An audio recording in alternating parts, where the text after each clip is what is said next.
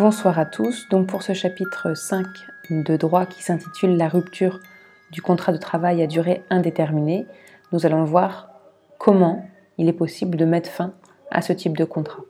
Donc ce n'est pas parce qu'un contrat de travail est à durée indéterminée qu'il est impossible pour l'une ou l'autre des parties de le rompre. L'employé a le droit de démissionner. L'employeur a le droit de le licencier, mais les conséquences ne sont pas les mêmes. Dans une première partie, nous allons voir la rupture du contrat à l'initiative du salarié. Dans la deuxième partie, la rupture du contrat à l'initiative de l'employeur. Et enfin, dans une dernière et troisième partie, nous aborderons rapidement le cas de la rupture conventionnelle du contrat de travail. Donc démissionner, le salarié a le droit, à n'importe quel moment de son contrat, de quitter son travail. Il n'a pas besoin de se justifier, il n'a pas besoin d'avoir des raisons valables. S'il veut rompre son contrat, il a le droit de le faire. Il doit cependant respecter certaines obligations. Donc sa volonté de démissionner doit être, exprimée clairement et de manière non équivoque. Ça veut dire qu'il ne faut pas que sa décision de démissionner laisse une place au doute. Il faut que la façon dont ça a été exprimé cela respecte quelques règles. Si par exemple un vendredi soir un peu excédé de, son travail, il part en disant bon je démissionne dans le week-end, vous ne me verrez pas lundi. S'il revient lundi, son patron ne peut pas estimer qu'il a démissionné le vendredi. Ça a été fait sur le coup de la colère, de l'émotion, ça ne fonctionne pas. Le mieux, il n'y a pas d'obligation, mais c'est de démissionner par écrit, c'est moins équivoque, et ça permet d'établir un point de départ pour le préavis. Le préavis, va dire, c'est un délai avant que l'employé doit respecter avant de quitter son poste. Ceci afin de ne pas mettre son, patron euh, en difficulté. Si l'employé ne respecte pas ce délai de préavis, il peut verser euh, des dommages et intérêts euh, à son ancien patron s'il les réclame. Donc la rupture à l'initiative de l'employeur. Donc là, on ne parle pas de démission, mais de licenciement.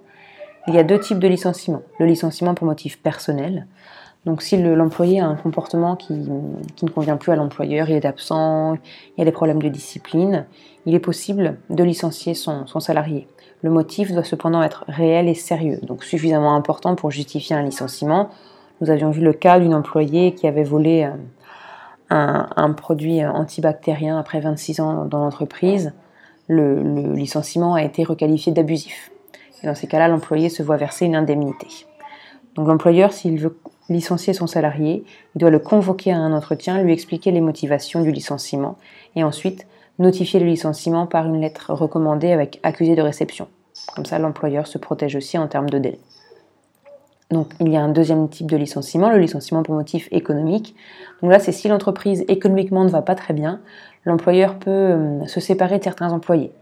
Donc, suivant la taille de l'entreprise et suivant le nombre de personnes à licencier, il y a des obligations à respecter notamment pour les organisations de plus de 50 salariés, il y a des plans de sauvegarde de l'emploi à préciser. Donc pareil, hein, chaque salarié normalement doit être convoqué, doit être euh, informé par lettre des motifs de son licenciement.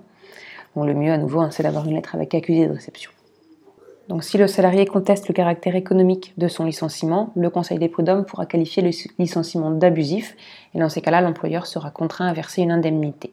Donc l'employeur doit également respecter certaines obligations quand il licencie un employé pour éviter que celui-ci se retrouve privé de ressources de manière un peu, un peu brutale. Il doit lui permettre de garder son poste quelques mois, ça lui laisse également le temps de trouver un, nouvel emploi. Et s'il ne respecte pas ce préavis, il doit verser une indemnité de brusque rupture. Il a également l'obligation de verser une indemnité de licenciement, dont le montant varie suivant l'ancienneté du salarié. Il est possible également de licencier un salarié pour faute grave ou lourde. Dans ces cas-là, il n'y a pas de préavis, pas d'indemnité. Ce qui va distinguer une faute grave d'une faute lourde, c'est que dans la faute lourde, il y a l'intention de nuire à son entreprise ou à son employeur. Dans les deux cas, ce sont des fautes importantes. La faute lourde a ce caractère, on va dire, nuisible pour l'entreprise. Enfin, la rupture conventionnelle. Donc là, en fait, les deux parties vont se mettre d'accord pour rompre le contrat. C'est ni une démission ni un licenciement, c'est une solution à l'amiable. Les deux parties sont d'accord pour mettre fin au contrat de travail. Le salarié aura le droit à une prime et au chômage. Donc c'est une procédure qui est très contrôlée pour éviter les abus. Et voilà, bonne soirée.